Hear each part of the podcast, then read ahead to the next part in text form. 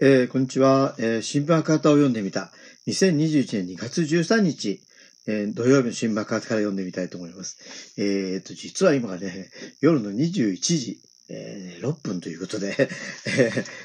えー、朝刊、夕刊どころか夜間の新聞ということになってしまいましたけれども、読んでみたいと思います。一面のですね、森会長反省なき辞任、反省なき辞任すごいですね。えー、五輪組織、密室な貢献者指名、トンザーというですね、そういう記事を見たいと思います。東京五輪パラリンピック組織委員会の理事と評議員らを集めた合同懇談会が12日に東京都内で開かれ、女性別発言の責任を問われていた、吉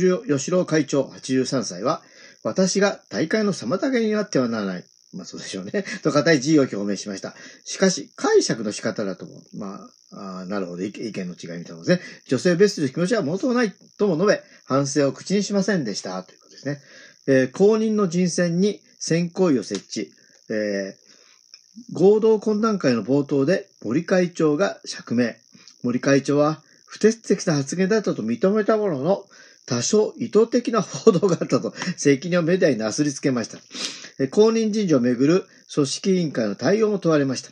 組織委員会の評議会で元日本サッカー協会会長の川淵三郎氏84歳が森会長から公認打診を受けて就任の意向を示していました。ところが非民主的で非民主民主的で透明性を欠いた手続きに多くの批判が集まり、同氏は辞退しました。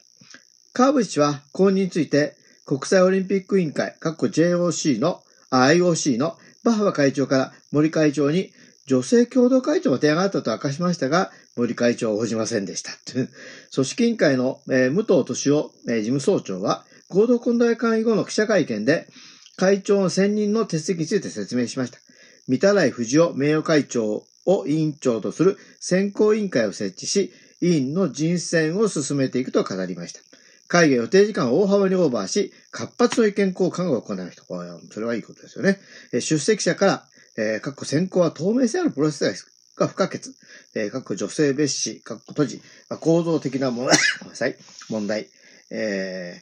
ー、えー、各会長の退任だけは済むのではない。組織委員会の女性の割合が求められている水準に比べて、低いという意見が相次ぎましたということのようですね。うん、迷走してますね。えー、女性差別の構造的歪み垂らす取り組みをと、新委長が記者会見ということと同じ一面に載っている新委長の記者会見の記事を読んでみたいと思います。日本共産党の C 和夫委員長は12日午後2時、国会内で記者会見し、東京五輪パラリンピック組織委員会の森吉郎会長が女性別発言をめぐって辞任したことを受け次のように述べました。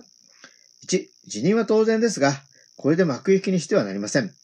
森氏の暴言は、日本社会の女性差別の構造的な歪みをあぶり出しました。この問題を契機にして、日本社会の構造的な歪みを正す取り組みを進めていかなければなりません。その点で、今回の事態に際して沈黙しないと多くの方々が声を上げたことは、日本社会の大きな希望であり、そうした方々との幅広い共同の取り組みを発展させていきたいと決意しています。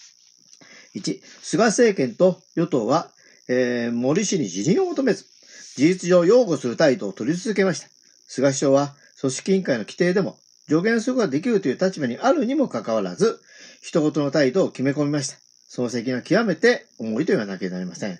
ジェンダー平等社会を実現するためには、この政治を変えることから始めなくてはなりません。1、東京オリンピック・パラリンピック組織委員会の責任も厳しく捉えています。組織委員会から森会長の辞任を求める声が出てこなかったことは大変、えー、大きな問題でした。女性別発言で、えー、辞任をする会長が密室で公認を示したという動きが伝えられていますが、仮に組織委員会がそれを追認するだけとなれば、顔だけ変えて中身も何も変わらずということになり、厳しい批判は免れません。組織委員会は、公の場で真正面から議論し、自らの反省を、えー、明らかにした上で、今後の方策を決めていくべきです。えー、政府は森会長の問題が解決したら、えー、今夏の、えー、五輪開催に社、社に突き進むという動きですが、新型コロナパンデミックとの関係で、我が党が提起した今回の五輪開催の問題点は何ら解決していません。誰が次の会長になろうと、今回の五輪開催は中止し、コロナ収束に内外のあらゆる力を集中することを改めて強く求めます。政府に対し、開催ありきでなく、えー、開催の是非も,、えー、も含めたゼロベースからの検討を行うことを重ねて求めるものです。市委員長は、組織委の会合を受けて、ツイッターで次のように述べました。未遂に終わったとはいえ、女性蔑視発言で辞任した森氏が後継会長を指名するという動きは、これに関わった人たちが森発言で問題されたことの深刻さを全く理解しないということを露呈したという点で、いよいよもって深刻である政府と組織委員会は口先だけではない根本的な反省が必要であるというふうにですね、えー、ツイッターでも,、えー、でも書いてるようですね。えー、ということで、えー、ね、やっぱりこの、いわゆる差別問題ですね。まあ、これはね、あの、自分で気づいていないで、えー、まあ、そういうこともあるっていうのね、やっぱりそれは本当に事実だと思うんです。別に森さん、ね、女性をこう差別してやろうなんて思って言ったわけではないと思いますが、じゃあ今のこの自分の考え方や発言がですね、本当にこれ、今のあの社会において、ね、あの、認められるものかどうかっていうのはね、一度考えてみる。これはまあ、誰しもね、そういうことがあり得るので、あの、そういう契機にしていくことが重要じゃないかなと。これはその森さん個人の問題じゃなくて、組織全体としてね、考えていく。そういうことがね、どういう組織もね、やっぱりこう今、あの、多様性